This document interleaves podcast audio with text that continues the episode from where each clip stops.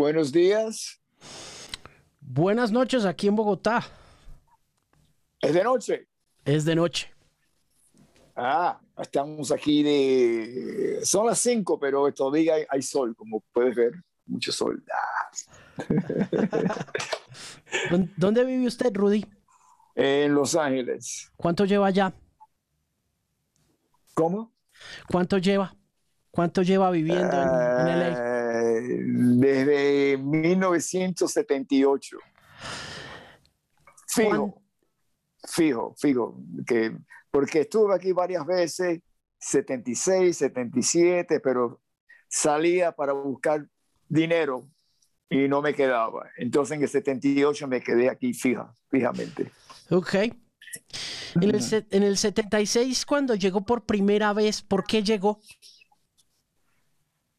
Por la misma razón porque fui en 77 y 78 para, para poder estar en un grupo que era un grupo de eh, que tenía un sello, una disquera, no para tocar en grupo de, digamos, de, de tributo o top 40. ¿Cómo se llamaba el grupo? Ah, imagínate.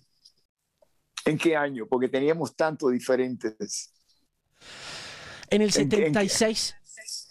Uh, 76 fui primero con un cantante, estábamos en, eh, veníamos de Nebraska, de Omaha, y fuimos a Los Ángeles para, para buscar músicos para completar el grupo y no pudimos conseguir lo que estábamos buscando. Entonces eh, nos marchamos de nuevo para Nebraska y formamos el grupo ahí en Nebraska. Entonces empezamos a tocar en el circuito de, del Midwest, del medio, del medio de los Estados Unidos, digamos Chicago, Milwaukee, todas esas ciudades. Entonces, cuando ya eh, después de un año, eh, no fue grupo completo, fui yo y el, y el tecladista y Frankie Banali, el baterista que estábamos tocando en ese tiempo también juntos en Chicago. Regresa, fuimos para Los Ángeles de nuevo, formamos un grupo ahí, vivimos juntos, entonces al año después se rompió el grupo y yo fui para, y, me, y me, se me acabó, acabó el dinero y regresé a New Jersey a tocar con mi hermano y mi cuñada en un circuito de, de lounge, lounge digamos, eh, tocábamos de todo, tocábamos música de cenar y después tocábamos disco y entonces recaudé dinero y de nuevo fui para Los Ángeles ahí, y ahí me he quedado desde el 78. Cuando usted llegó a Estados Unidos tenía 11 años. Casi 11, sí. ¿Y a dónde llegó? ¿A qué ciudad de los Estados Unidos llegó? ¿A Miami? A Miami, sí. Sí. Y sí, imagínate. como, como refugiado, refugiado político. Quiere decir que, que cuando una persona ya llegaba a los Estados Unidos y pedía el estatus de, de refugiado político, entonces el gobierno cubano te, te negaba tu ciudadanía ya, ya, no puede, ya, ya no era oficialmente ciudadano cubano. Entonces yo estaba sin, sin país hasta que en el 82 saqué mi ciudadana, ciudadanía americana. Pero estuve, estuve de, de, gira con Ozzy Osbourne sin, sin tener pasaporte, sin tener visas, nada. Tenía solamente un permiso que me daba entrar de nuevo a los Estados Unidos. Imagínate, eso fue una cosa que me, que me causó mucho, mucho, mucha pena y mucho dolor. ¿Por, por qué, ¿por qué le causaba pena y dolor? Bueno, en el aeropuerto, por ejemplo, digamos, en el 1981, durante la gira de Ozzy Osbourne, eh, aterrizamos en Frankfurt, eh, Alemania, en el pleno durante la etapa de que estaban secuestrando aviones. Entonces había mucha guardia militar en los aeropuertos, especialmente en ese aeropuerto. y de repente entrando sin, el primero entrando con un estatus que la única nacionalidad que ellos me podían dar, como no era ciudadano americano, tenía que haber nacido en algún lugar y decía Cuba. Y la mayoría de los aviones que estaban secuestrando en ese, tiempo lo llevaban para Cuba. Entonces llegué ahí con mi, era un papelito, así, un papel, no, no era un pasaporte, no, no tenía nada, un papel que me dejaba entrar de nuevo a los Estados Unidos y, y aterricé con eso. Yo, yo fui el último en la línea de pasar por la, por la, la aduana. Y, y nada, me, empezaron a venir los militares con ametralladoras, los soldados apuntándome, gritándome en, en alemán. Esto fue una cosa muy, muy que me asustó mucho. y entonces el, el promotor vino y, y, le pagó lo que tenía que hacer y me dejaron tranquilo, me dejaron entrar. Pero después de eso, ya yo dije, no, ya aquí tengo que sacar mi ciudadanía. Ciudadana, tengo que aprender a decir esa palabra en castellano. Mira. Ciudadano, ciudadanía, ciudadanía americana. Y, y, tengo pasaporte de ese tiempo, ya. Rudy, em, ¿en qué momento se mete en la música usted? ¿Usted ya era músico cuando salió de Cuba? Bueno, cuando yo era niño me, me pusieron unas maracas en, el, en la cuna. ahí aprendí a tocar con las maracas de, bebito. a mí, e, e, es, una, es, como es Colombia, es, un, una cultura latina y la música es una, una gran parte de la cultura. Pero era, y yo era niño y mira, cuando yo vivía en Cuba, eh, todo, todo el mundo que yo veía en la calle, eh, eh, eh, para mí era cubano. No, aunque sí, lucía, digamos que era un chino, aunque había muchos chinos en Cuba que salieron de la China huyendo a, Mao Zedong y vinieron para Cuba. Entonces ellos tenían los, lavanderías donde lavaban la ropa y los restaurantes chinos. Eso era mayormente lo que ellos hacían. Y, y, era una, una, grande parte de, de, nuestra cultura. Los chinos, los, lo que nosotros le llamamos polacos, que eran de verdad judíos que habían salido de Alemania eh, durante la, la, la segunda, el, el, el, eh, el, régimen de, de los nazis, de Hitler. Habían venido a Cuba huyendo y nosotros le decían los polacos, pero para nosotros era todo cubanos, todos éramos cubanos. Y que fue una, una experiencia diferente que cuando llega a los Estados Unidos. Entonces, en, en, los Estados Unidos, especialmente hace 60 años, había un poco de separación cultural entre todos, porque, por ejemplo, cuando nosotros nos relocalizaron de Miami para New Jersey, porque no habían eh, suficientes trabajos en Miami para la cantidad de cubanos que estaban viniendo. Entonces nos dieron la oportunidad de relocalizarnos más para un sitio más con más industria, más urbano. Y nosotros escogimos a New Jersey. Y cuando llegamos ahí, ahí de verdad es cuando yo sentí todas las diferentes culturas, especialmente en esa área cerca de, de, la ciudad de New York.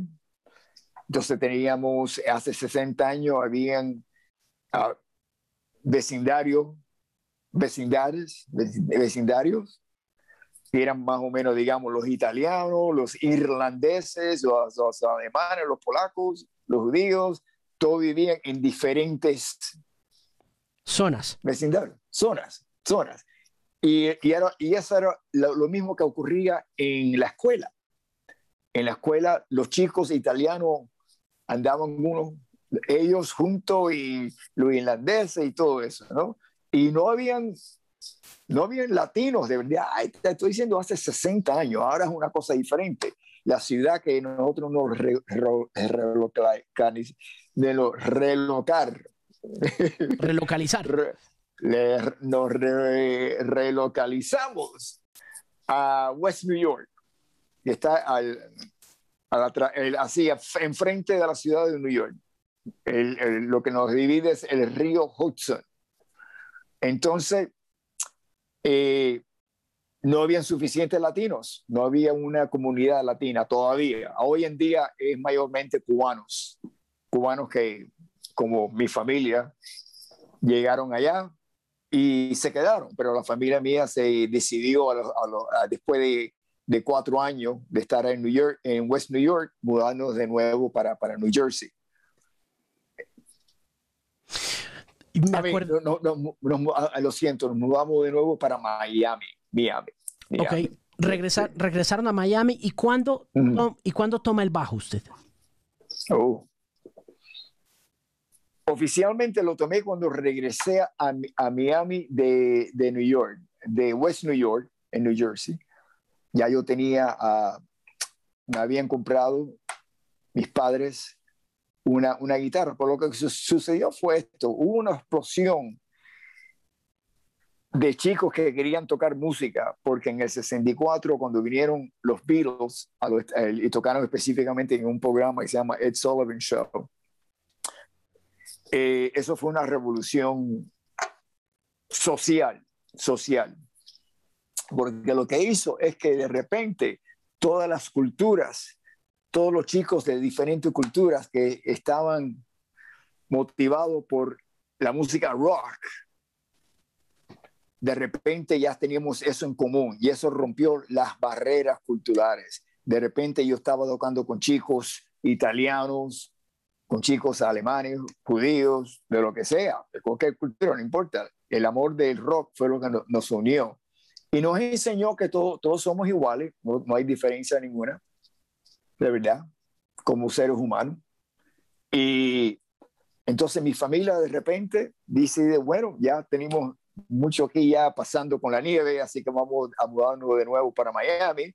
Y en ese tiempo ya habían más, más oportunidades para, para mi familia, para, para que mi papá trabajara. Entonces él fue para allá con un trabajo ya que se lo habían, uh, que se lo habían eh, ofrecido. Y, y, llegué de nuevo a, un barrio en Miami y, me, dije, bueno, voy aquí, sí, sigo haciendo lo mismo, voy a, voy a, tocar música. Entonces llegué al, grupo que tenía en la cuadra. Toda la, toda la cuadra tenía un grupo y no te podías cambiar de grupo porque si tú vives en esta cuadra, este es el grupo que tú vas a tocar. Entonces yo llegué, traje mi guitarra acústica, déjame, decirte, nadie tenía eh, instrumentos eh, profesionales. Todos estábamos, el baterista tocaba en una guía telefónica, tocaba la batería con, con unos drumsticks, pero en un, en, un, libro así grande. Entonces, uh, llegué con mi, con mi guitarra acústica a, a, a ofrecerles a ellos mi, mi talento musical y dije, bueno, yo acabo de llegar a la, aquí y quiero, quiero ser parte de tu banda. Y, me, me, miraron a la guitarra y me dijo, bueno, tenemos muchos guitarristas, si quieres tocar en nuestro, en nuestro grupo, tienes que tocar en bajo. Y yo le respondí, ¿qué es eso? y me dijo, el bajo es como tocar un solo durante la canción entera. Yo dije, es el instrumento para mí. ¿Fue, ¿Fue fácil aprenderlo? No, todavía lo estoy aprendiendo. Ay, sí, todavía estoy descubriendo cosas nuevas del instrumento y, y de la música. Y, y, y, para mí descubrir cosas de, de, cualquier instrumento, descubrir cosas de, de la persona estoy descubriendo cosas sobre mí. Estoy descubriendo, mira, descubrí últimamente que la razón por que yo empecé a tocar rock era porque estaba, estaba frustrado y estaba, ¿cómo se dice? Eh, mad, mad. Eh, enojado. Enojado. Enojado es una palabra, una palabra suave. Estoy enojado. Mad. de, que, de que cuando yo era niño me habían eh, sacado de mi, de mi país, de mi cultura, y de repente estoy perdido. Entonces estaba eh, no enojado a los Estados Unidos, pero enojado a lo que había ocurrido en mi propio, país. ¿Entiende? Entonces eh, encontré que el rock era el vehículo perfecto para mí para sacar esa, esos sentimientos en la música. Y eso lo aprendí últimamente porque yo estaba tratando de, de, tener un toque diferente, una dulzura para, digamos, en las baladas o eh, canciones así más suaves, más, ah, con más dinámica. Y siempre tenía ese ataque de rock. Y digo, mm, ¿por qué es eso? ¿Por qué? ¿Por qué? Y miraba a diferentes músicos en el internet y, yo los veía con un toque bien suave, como acariciando el instrumento y, no podía, la mente mía no me dejaba. Era todo. ¡ah! Entonces me empecé a, a examinarme y llegué a la conclusión que yo soy desde, desde pequeño yo he estado muy enojado y estoy aprendiendo a cómo cambiar eso. ¿Y cómo, y cómo aprende? ¿Cómo, qué, qué cosas hace diariamente para, para manejar el, el anger o la rabia? La rabia, la, rabia, sí. La rabia es más pegado a que enojado. el sentimiento. La rabia es más metal, sí. Ah, esa es una buena pregunta, pero te digo, mi, mi percepción, eso es una palabra en castellano. Porque, Total. okay.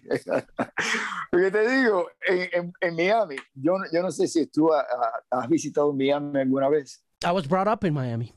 Okay, great. Entonces conoce el Spanglish. Absolutamente.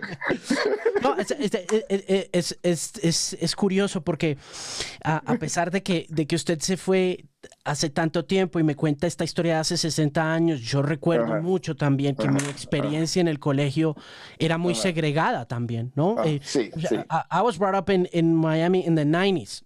Y, todavía había mesas en la cafetería donde, estaba, eh, donde estaban los jamaiquinos, los haitianos, los cubanos, los boricuas y los colombianos con los centroamericanos y los mexicanos que éramos como los más o menos integrados, ¿no?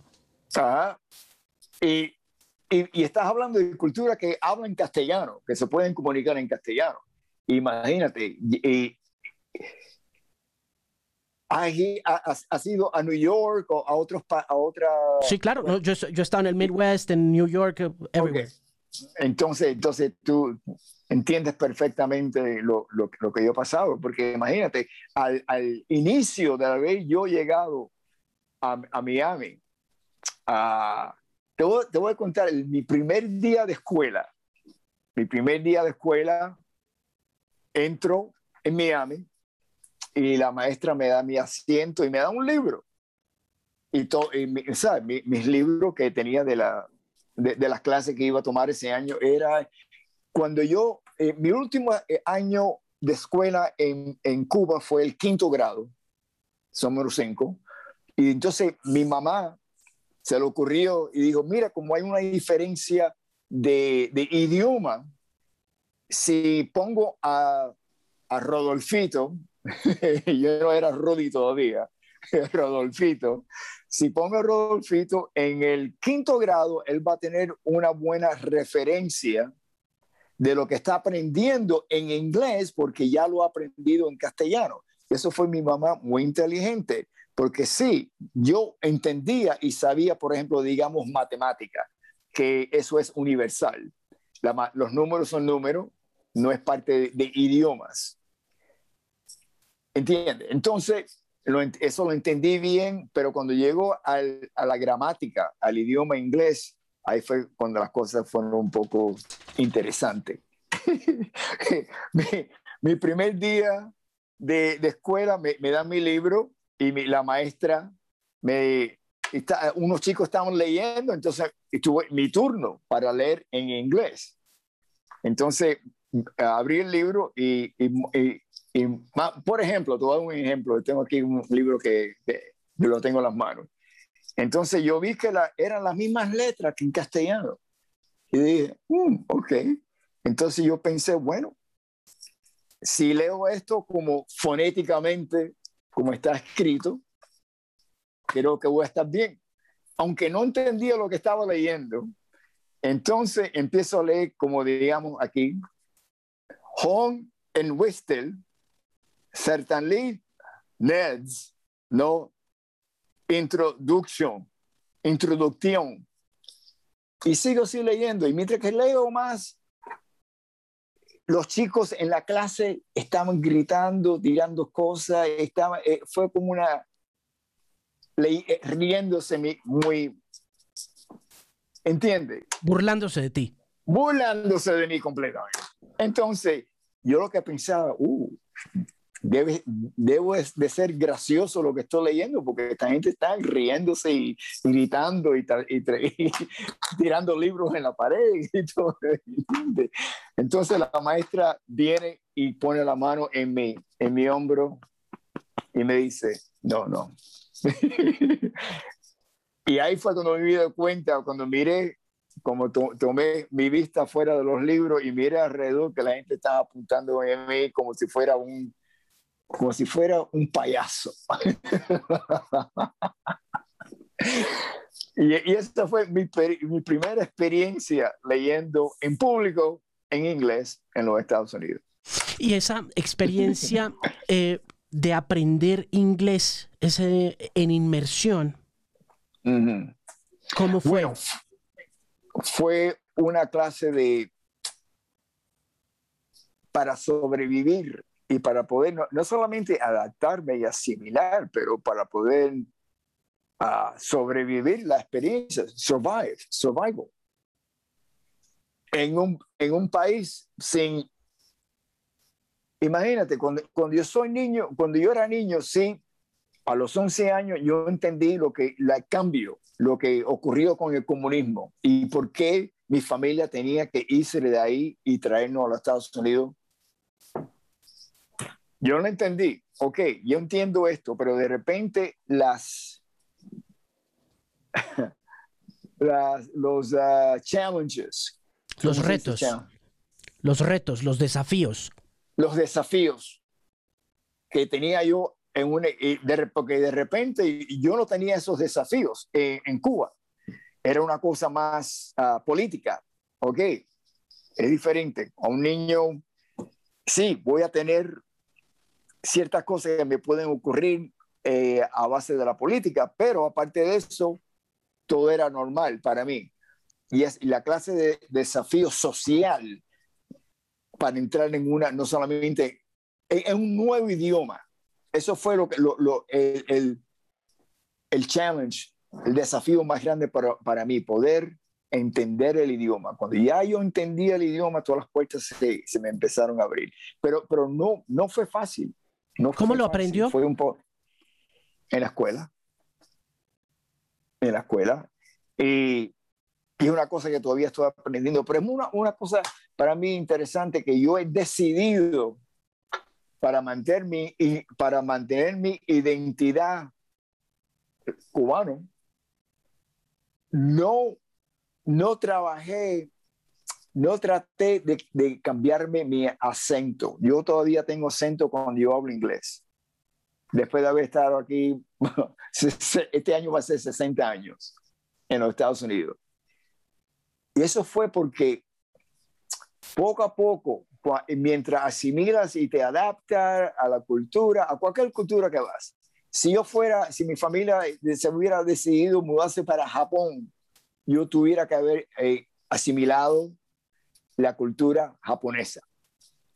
Si fuera Francia, lo mismo, no importa dónde fuera. Entonces, pero te digo, en los Estados Unidos, y, y hace 60 años, hoy en día pueden venir personas latinas y no tener que asimilarse tanto a la cultura americana como yo tuve que hacerlo hace 60 años. Así, así eran las cosas, porque no habían tantos latinos en los Estados Unidos en, ese tiempo. Entonces, fue que poco a poco se, estaba yo perdiendo mi identidad. No, no solamente perdiendo, pero rendiendo te rindo mi identidad para poder hacer, esto y hacer lo otro y lo otro y lo otro. Ok, poco a poco. Entonces, lo eh, eh, mira, hasta el nombre mío, cuando mi familia se relocalizó de Miami a New Jersey, mi primer día de escuela en New Jersey, y eh, me, me, dan mi, ah, mi, pupitre ahí, te sientas ahí, aquí tienes tus libros y ya. Ok, entonces yo empecé a, a cotejarme ahí con mis cosas y oigo al maestro decir, Rudy, Rudy. No sé, yo nunca había oído ese nombre, ni sabía que era un nombre. Eso no, sé, no sé lo que está diciendo este, este hombre aquí, este maestro. Y yo así levanto la cabeza porque no paraba de decir Rudy. Yo, yo, yo, ¿qué es lo que está pasando? Y me apuntó a mí y me dijo a mí, Rudy. Y yo dije, no, no, Rudolfo. Y me dijo, no. De ahora en adelante, de ahora, ahora adelante tú eres Rudy. Imagínate, yo tenía como 12 años, 12 años, no tenía 13 todavía. Yo digo, ok, porque ya poco a poco eh, eh, eh, cosas así ocurrían, de, de, perdiendo, asimilando. Para asimilar hay que perder algo. No, no, se puede, no te puedes retener 100% sin perder una clase de identidad. Y la, la última identidad que me queda a mí es mi acento. No, y sabes, el, el idioma, porque eh, mucha gente que migra a la edad a la que migramos nosotros, yo migré también a los 12 años. Eh, y a mí también me pasó en el colegio que mi nombre es Alejandro. Back in the 90s, teachers couldn't say that. Hoy en día lo pueden decir, pero en el 91 era Alexandro, Alejandro, Alejandro, all kinds of things. Y finalmente terminaron diciéndome Alex. Alex, así. así de sencillo. Pero, mucha, pero me encontré con muchos eh, amigos latinos. Tuve mucho amigo latino en el mm. colegio que, por ejemplo, no solo rendía eh, su identidad desde el nombre, sino que dejaban de hablar español por completo. Y, y, me parece impresionante oírte hablar español porque lo hablas muy bien y eso es algo que, digamos, en Estados Unidos suele pasar mucho con el joven latino inmigrante. He rather start speaking English, and prefieres hablar el inglés y olvidarse de la lengua materna. Ah, ese, ese, no fue el caso mío. Mira, la diferencia mía de yo hablar inglés y castellano, y tú probablemente lo, has tenido esta experiencia, para mí es los músculos de la cara. Cuando uno habla inglés, es diferentes músculos. Cuando uno habla castellano, la, entiende, la, la, mi cara se mueve diferentemente. Y en inglés es más, esto así. Y el castellano para mí es más así. Interesante. Y cuando yo voy a, a Miami a visitar a mi mamá, me tomo como medio día para que los músculos de yo hablar castellano se empiezan a, activar y mover. y, cuando, y, cuando, vienes a ver ya todo, todo, todo, me sale como, como debe de ser. Y no solamente es eso, es cuando uno habla inglés, yo hablo más así.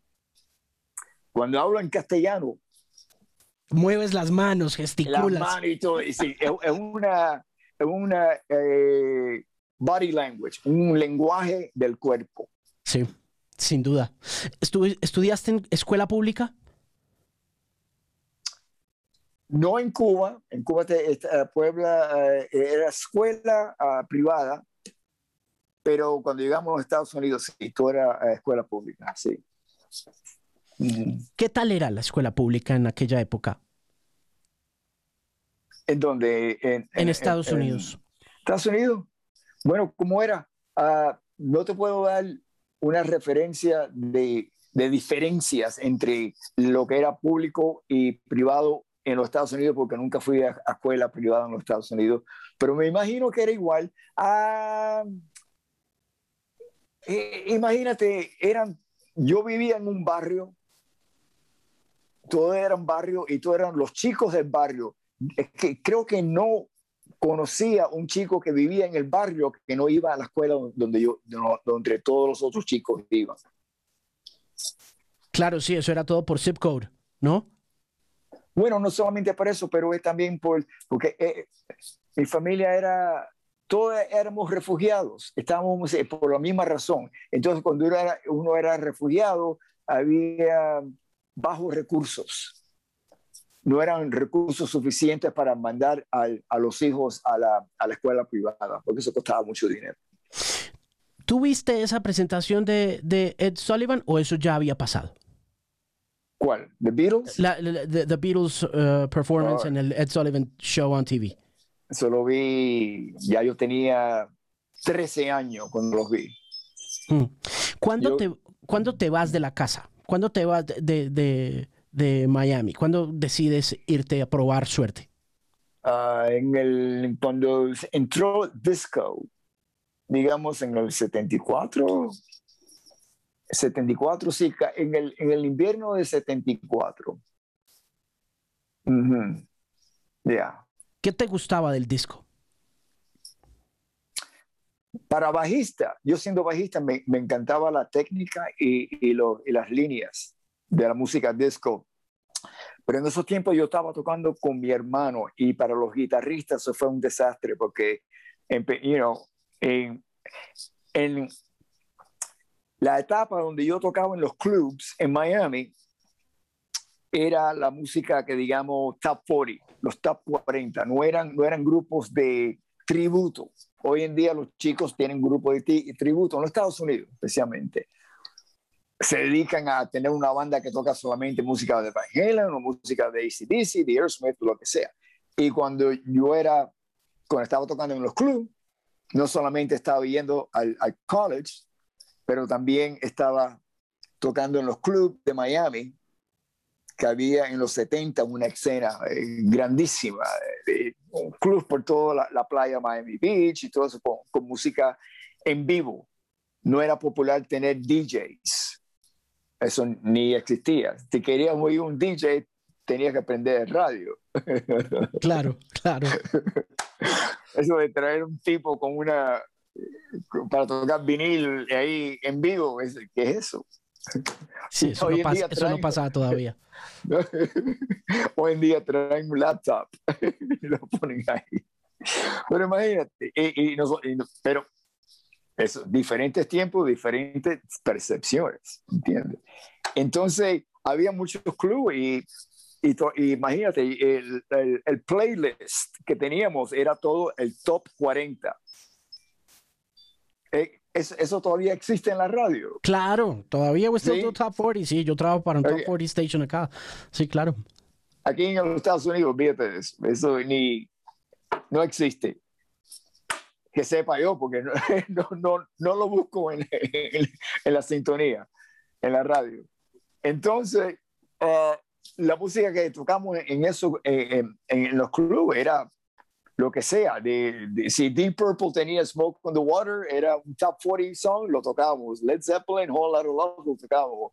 Y Johnny Cash, lo que sea, lo que estaba en la radio top 40 se, tocaba todo eso. Pero cuando entró el disco, todo, todo el top 40, la mayoría del top 40 era todo disco.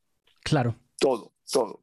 Entonces imagínate, fuimos de, de, de poder haber tocado rock con Top 40 de repente todo era disco y mi hermano estaba frustrado que no podía tocar la clase de guitarra rock que él quería, entonces le dijimos, mira, tú y yo estamos en el mismo, estamos pensando exactamente igual, vámonos de aquí y vamos al norte. Y así fue, escapando disco. ¿En qué año, se, eh, ¿En qué año finalmente entonces se van? 75, 74, 75. ¿Y, ¿Y, cómo se meten al rock and roll? ¿Cómo te metes tú en el rock and roll entendiendo que todavía, pues eso era un muy, eso era un mundo muy caucasian, ¿no? Yo, pues como te digo, eh, No, no, yo, yo toqué con, con gente eh, en Miami, en Chicago, en el Midwest. Nadie, nadie me preguntó, y, y, con mi acento y todo, nunca hablamos de, de mi cultura, hablamos de música. No, eh, nunca, nunca. Es, te digo, pero esa fue la experiencia mía. Y yo nunca oculté de que yo era cubano, todo, todo, el mundo lo sabía. Pues, te voy a dar un ejemplo. Cuando yo empecé a tocar con Ozzy Osbourne, el, el primer día que yo hice la el audition, audition en castellano. Audición. La audición, audición, audición. Eh, él, yo hice la audición, me dieron el trabajo, me dijeron, ok, eres pues eres el bajista de Ozzy Osbourne. Entonces, después que yo hice la audición, Ozzy ese mismo día hizo una entrevista con una revista Circus, Circus Magazine, la revista Circus. Entonces, en, en esos días, los, los medios eran un poco más despacio. Por ejemplo, si hacía una entrevista con una, una, eh, con una revista como Circus, a los tres meses es cuando salía la entrevista no como hoy que hace una entrevista hoy en el internet y te sale esa misma noche. No era así. Entonces yo estaba ya en gira con Ozzy Osbourne y fui a un lugar y habían magazines, revistas. Y vi a Ozzy en la portada. Y dije, ah, al fin salió la entrevista que Ozzy hizo el día que yo entré en el grupo.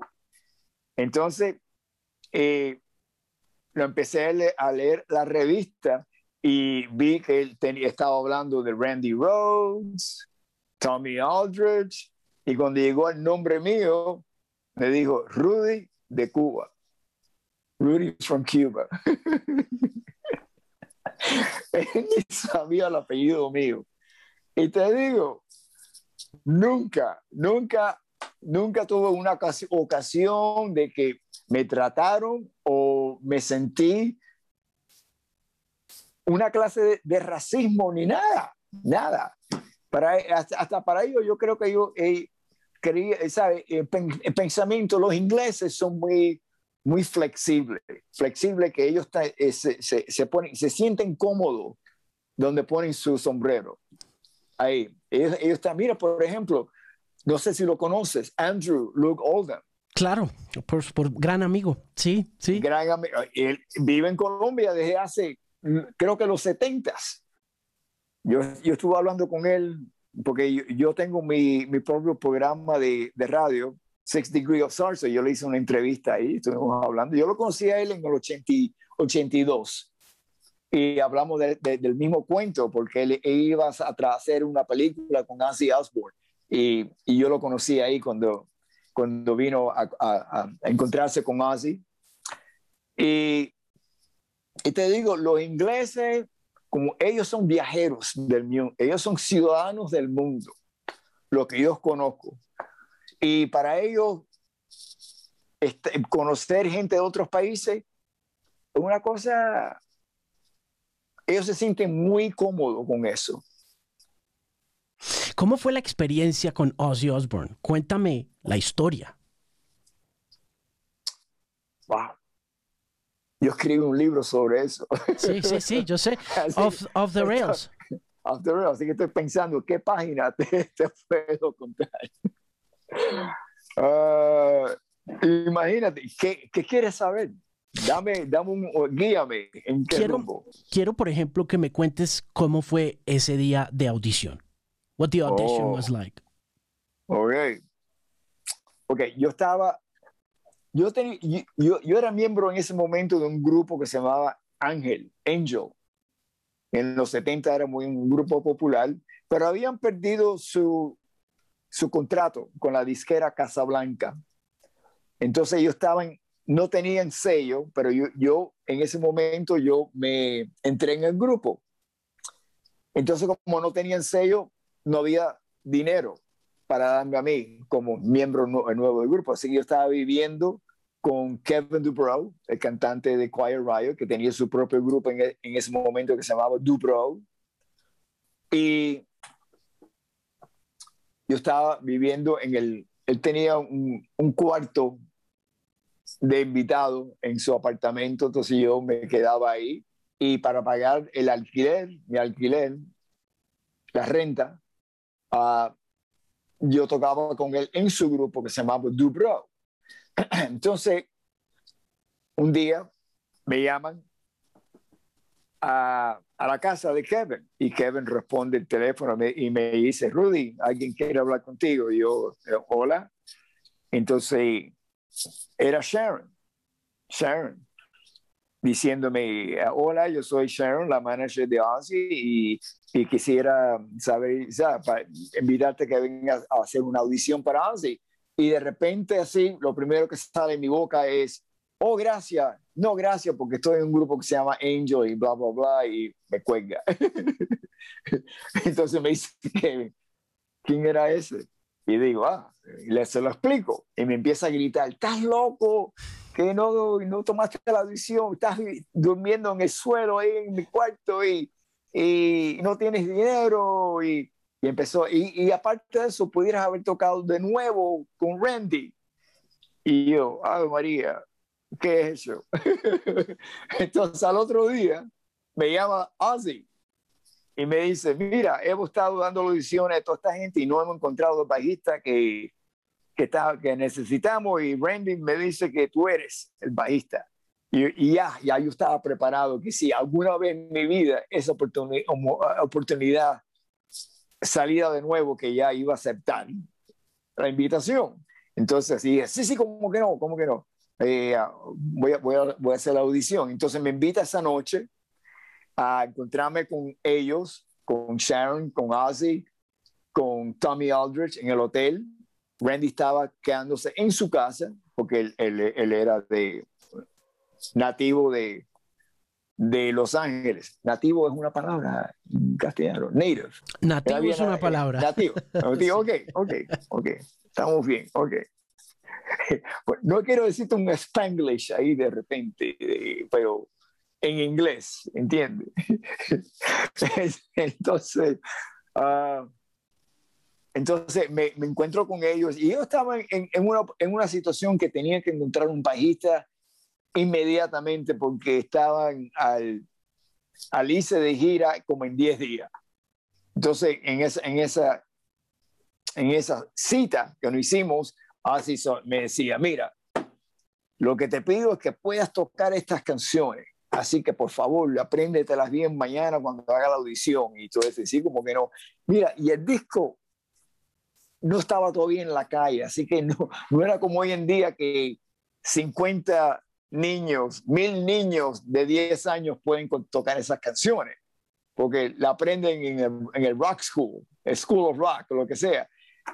Esa canción nunca la había oído en, en mi vida Crazy Train or, y, y I don't know. Así que vino Randy, trajo el disco, lo puso en el, en el record player, en el tocadisco, y, y, me, y me enseñó a tocarlo. Lo único que yo tenía que hacer era retener la información que Randy me había dado y cómo tocarla correctamente. Ok. Entonces se pasó como 20 minutos enseñándome las dos canciones. Fuimos a la audición, eh, toqué la canción un par de veces antes que Ozzy y Sharon llegaran ahí con Tommy y Randy. Mientras habían como 50 otros muchachos esperando su turno en la audición.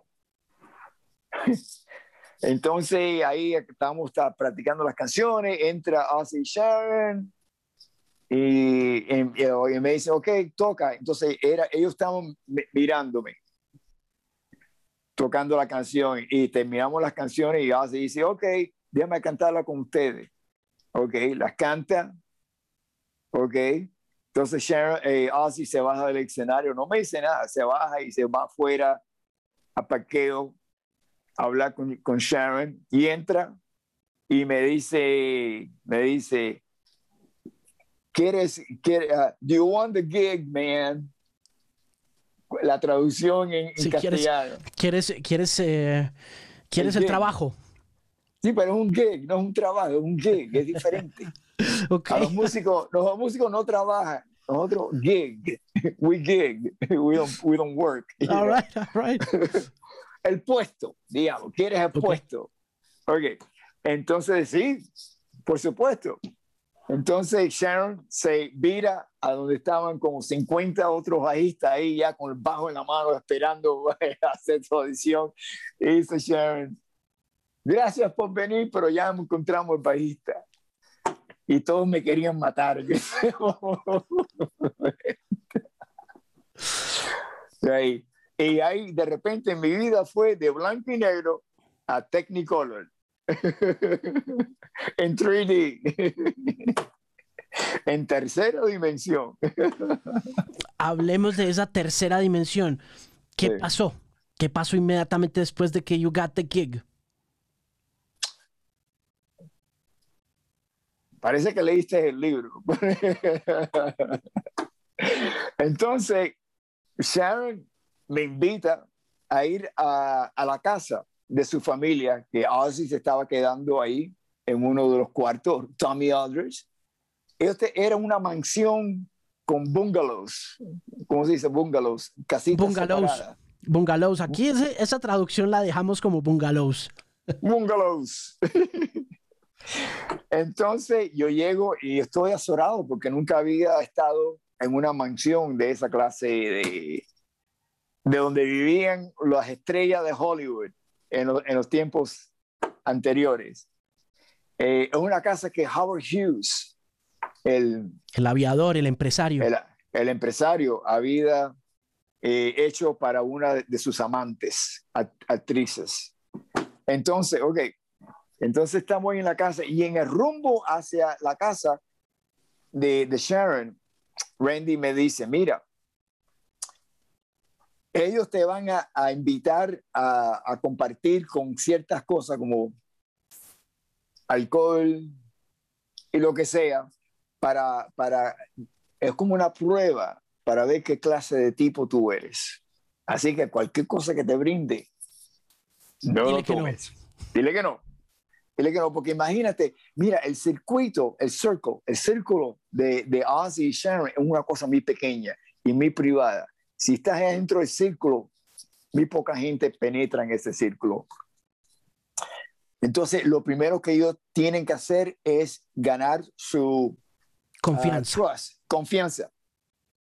Ya ellos habían, eh, Randy había ganado la confianza de Ozzy Sharon cuando él empezó a tocar con él. Y porque, y por eso fue que cuando Randy me recomendó a mí, fue porque la confianza que ellos tenían en Randy, que ellos dijeron, ok, vamos a traer Rudy porque Randy dice que ese, este es el bajista. Yo, yo entendía todo eso. Para mí, la confianza que la gente te da en una cosa muy importante que nunca puedes perder, porque ya cuando la pierdas, no, no lo vas a tener de nuevo. ¿Entiendes? Y cuando los chicos están tratando de, de entrar en la industria y me pregunta qué clase, qué, qué le puedo decir a ellos para, ¿cómo se Advice, advice Consejo.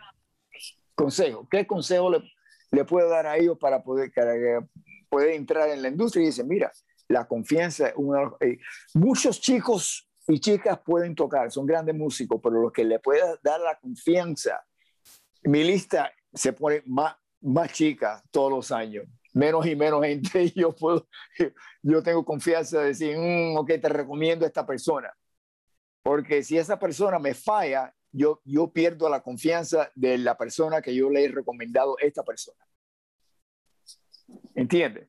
Entonces, eh, llegué y, y todo fue bien, de verdad, fue una cosa muy, muy amable, muy cálida.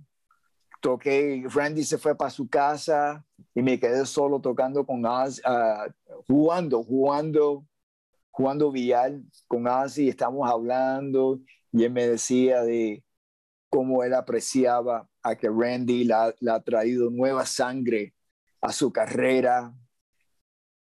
Y, y empezó a decirme ciertas cosas. De verdaderamente una persona muy cálida, se abrió mucho conmigo, hasta fue a su, a su cuarto, porque en la conversación él, él, él, entendió que yo tenía bajos recursos, que imagínate, era un starving musician, un músico que estaba muriéndose de hambre.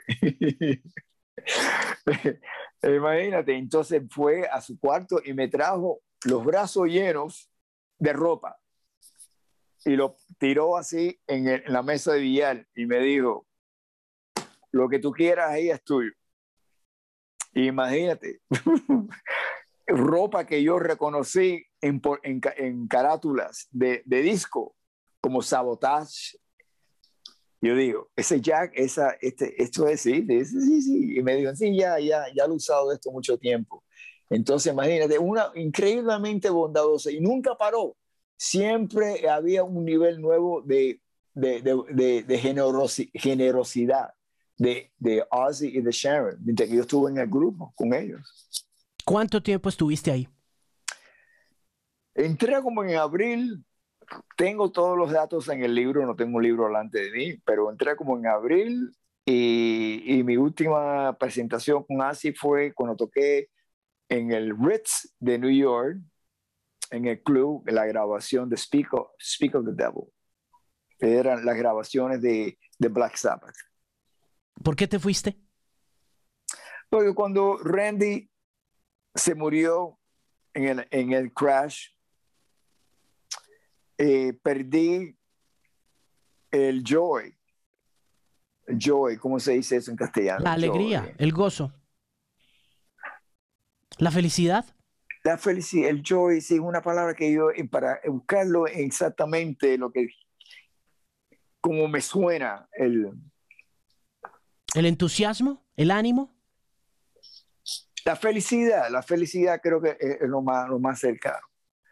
Es una felicidad tiene para mí una, vibración como palabra parecida al joy. La felicidad de, de, de tocar músicas ya la había perdido cuando Randy se, no estaba con nosotros, cuando se murió. El grupo, el grupo perdió el, el corazón, el alma, lo perdió todo. Lo perdió todo sin, sin Randy estar ahí. Imagínate, yo, yo creo que si Ozzy pudiera haber, haberse ido del grupo Ozzy Osbourne, él hubiera hecho otra cosa. Pero imagínate, Randy está en una parte tan grande de, de, de, su, de su, historia que no, no, no, se puede escapar eso. Y sigue siendo esencial e importante. Eh, nadie lo olvida, ¿no? Es no. inolvidable. No, eh, Randy, la música de, de, de, esos dos discos tiene una calidad y sé, sé, decir la palabra en inglés, quantum, quantum, eh, una palabra que, una calidad que, que va más allá de, de, de space and time, space and time. Digamos, por ejemplo, si un, un chico hoy escucha por primera vez la música de Randy, él siente lo mismo de que un chico lo haya sentido hace 40 años. Y, se, y cuando se entera que Randy, como murió y que murió, siente el, el mismo dolor de lo que se sintió los fanáticos hace 40 años. El rock cambió con la muerte de Randy? Yo no sé si el rock cambió, pero yo cambié. Cambiamos todos, todos cambiamos, todos cambiamos. Y es una, y es una clase de, mira, hasta últimamente es cuando yo empecé a poder entender cómo no tener que sentir el mismo dolor que yo sentí cuando Randy murió cada vez que yo recuento la experiencia.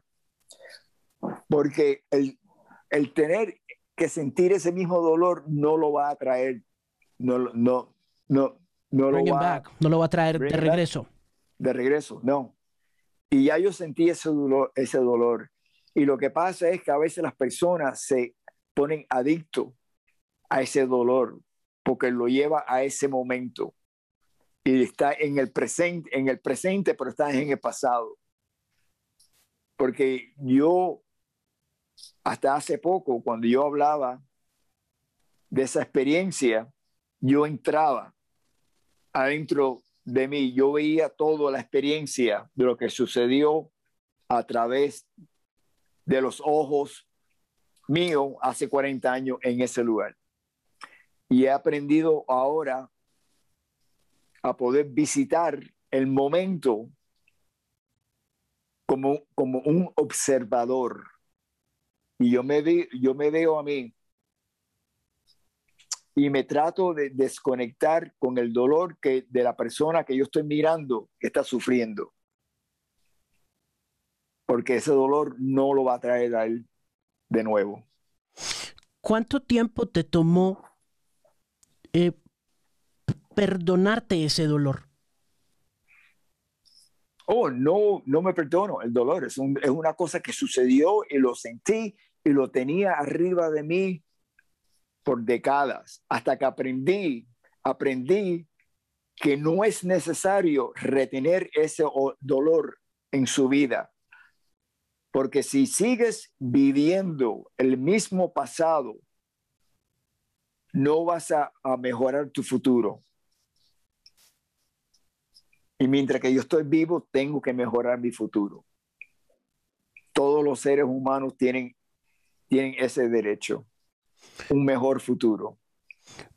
¿Te ayudó a escribir el libro?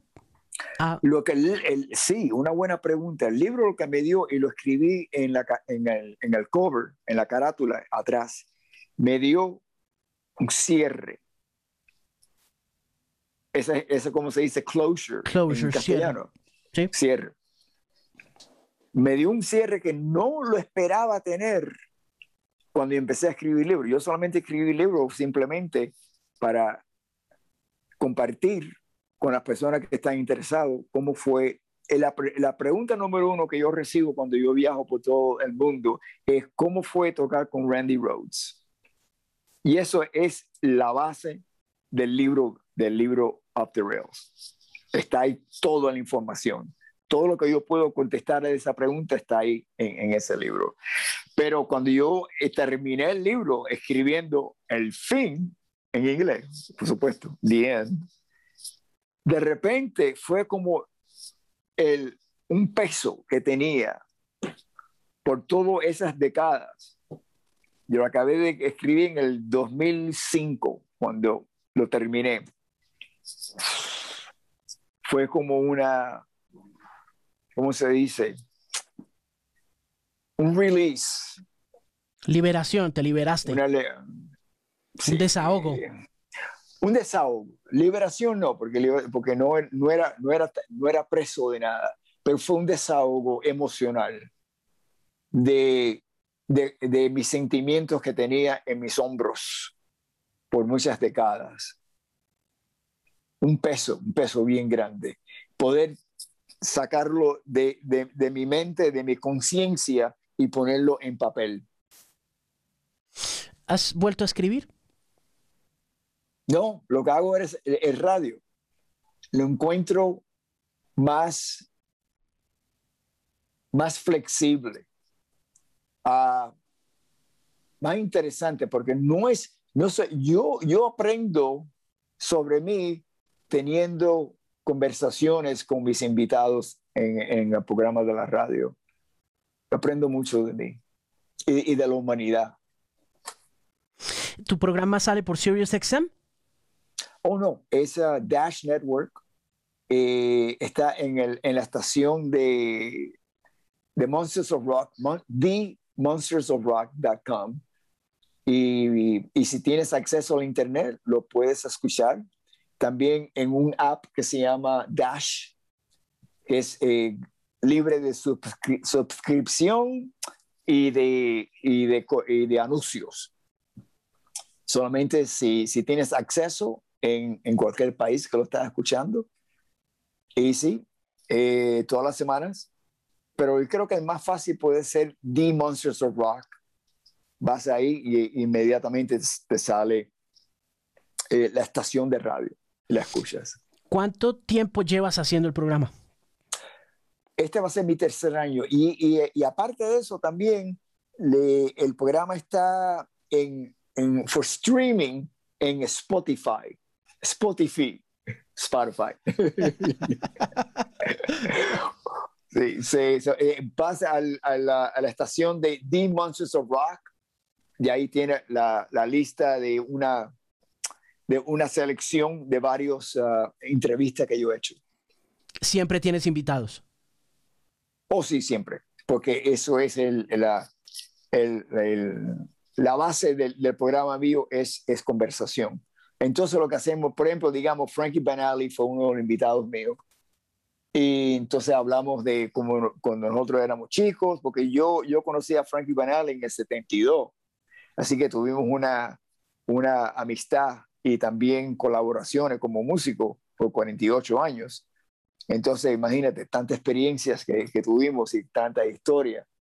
Entonces, lo que hacemos es eh, si alguien quiere escuchar el programa por primera vez, ese es uno de los, de los que yo recomiendo. También Brad Gillis.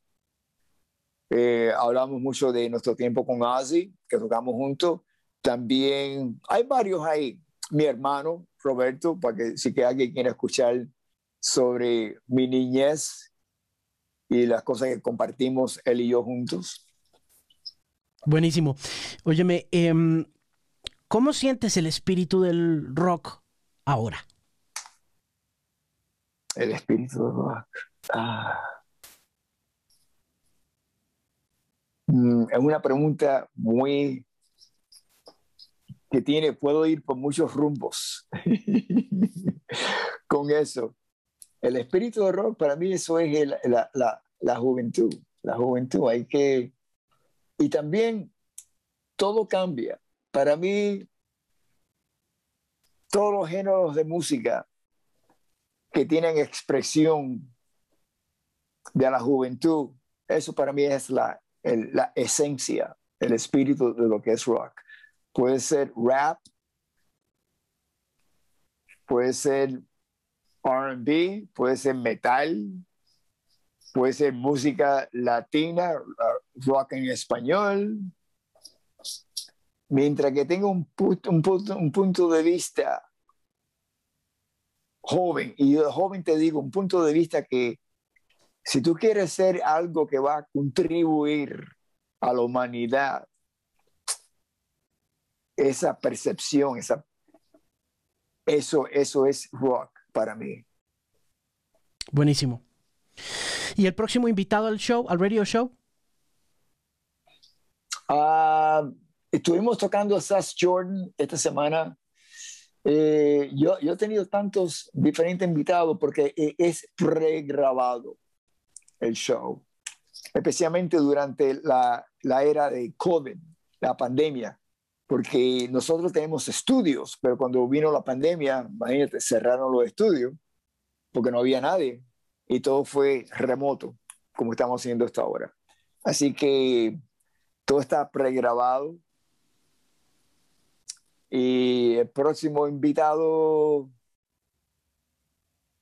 no sé, no, ni, ni lo tengo apuntado adelante de mí. Creo, creo que es Kenny Aronoff, el baterista de, de, de John sí. Kruger. Yeah. Es la semana que viene. Él es genial. Kenny Aronoff. Yeah.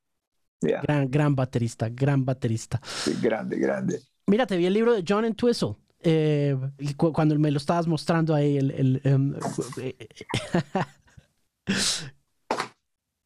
¿Qué tal? ¿Buen libro? Bueno, eh, esto es especialmente un libro viejo que tengo yo porque es una... Eh, ah, ok, tablature, ok. Sí. Una, un, un cassette.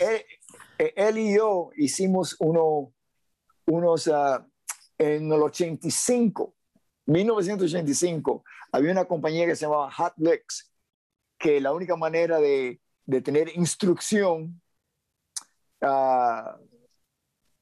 tut tutoriales, tutorials de diferentes instrumentos, guitarra, batería, bajo. Era con, con esa compañía. Yo hice uno y John Wessel hizo otro. Y, y, y, era una cosa que yo tenía guardado y, y, lo saqué porque imagínate, él es el maestro de la pentatónica en el, en el bajo, pentatonics, las escalas pentatónicas y de blues. Y él es para mí un, un, mago, un gigante. También tengo, porque yo, yo conocí a John y yo andaba con él. Entonces, cuando yo era niño, imagínate, esto, esto digamos, esto como John en Hueso eh, Lucía en los 60 el, esto probablemente durante el, la gira de, de, Magic Bus, el, autobús mágico, la gira de, de Who, pre-Tommy, antes ante que Tommy saliera, que fue cuando yo, yo los vi a ellos en vivo, en Miami, tocaron en el, en el, ah, tocaron en un anfiteatro que estaba en el agua. Así que el escenario estaba en el agua flotando. Eso fue una, una locura lo que ocurrió. Entonces, cuando yo, esto, esto es para Bass Player Magazine. Entonces, yo encontré que era una cosa muy. Uh, una cosa, como se, que se dice, I was touched, I was touched, I was humbled. Conmovido. Conmovido haber tenido a yo y él en la misma tarjeta de suscripción para Bass Player Magazine, porque esa es su carátula y esta es la mía. Claro. fue una cosa que yo dije, eh, cuando yo era niño, ¿qué sabía yo que a los tantos años él y yo íbamos a compartir la misma tarjeta de suscripción, John Hueso? Así que mi señora fue la que puso eso en, una, en un frame, en una, ¿cómo se dice? En un, marco. En un marco de cuadro. Rudy, una, una última pregunta. El, el, Rock and Roll Hall of Fame, tu opinión sobre el Rock and Roll Hall of Fame, las nominaciones, los inductees de este año, ¿qué piensas? Bueno, eh, lo único que yo de verdad pienso es qué grande fue que nominaron a Randy Rhodes, a entre las personas que yo conozco, que también conoce Gastón Morello, eh, nosotros, nuestra opinión es que Tom Morello, el guitarrista de Rage Against the Machine, tuvo mucho que, que ver que fue Randy, tuvo su nominación, nominated. Entonces, eso lo veo yo como, imagínate, un gran tributo a, las contribuciones de Randy Rhodes en la música, pero también lo veo como probablemente el Hall of Fame va a empezar a abrir sus puertas y su percepción a los grupos de los 80, porque cuando vienes a ver, de verdad no hay grupos de los 80. Iron Maiden, siendo uno, uno de ellos, debería estar ahí, tanto esos grupos. Motorhead, Lemmy. Ese para mí es, va a ser el próximo. Entonces esto como, digamos, el, abriendo el camino, abriendo el paso para que entren esos, esos nuevos grupos. Y por supuesto, qué mejor manera de abrir el paso que con Randy Rhodes. Fantástico, muchísimas gracias por la entrevista, por la conversación, por el aprendizaje, por el, eh, el honor de, de, de conocerte así sea virtualmente. Ha sido un gran honor también. Ha sido un gusto, Rudy. Muchas gracias y muchos saludos. Mira, de todos los países de, de, la, Latinoamérica, Colombia es uno que, no, que no, yo no he tocado todavía ni, ni he visitado. Así que si Dios quiere, pronto, pronto pasaré, pasaré por allá.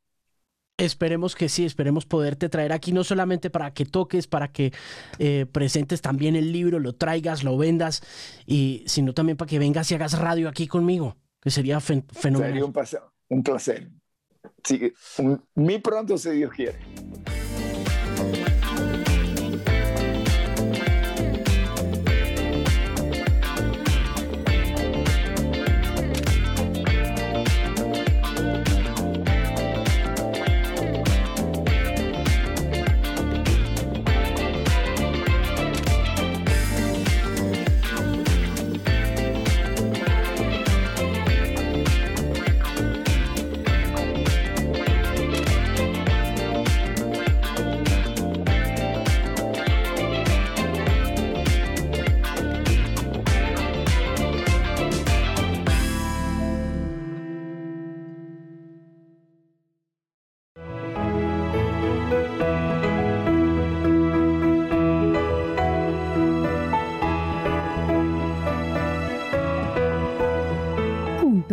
Somos más que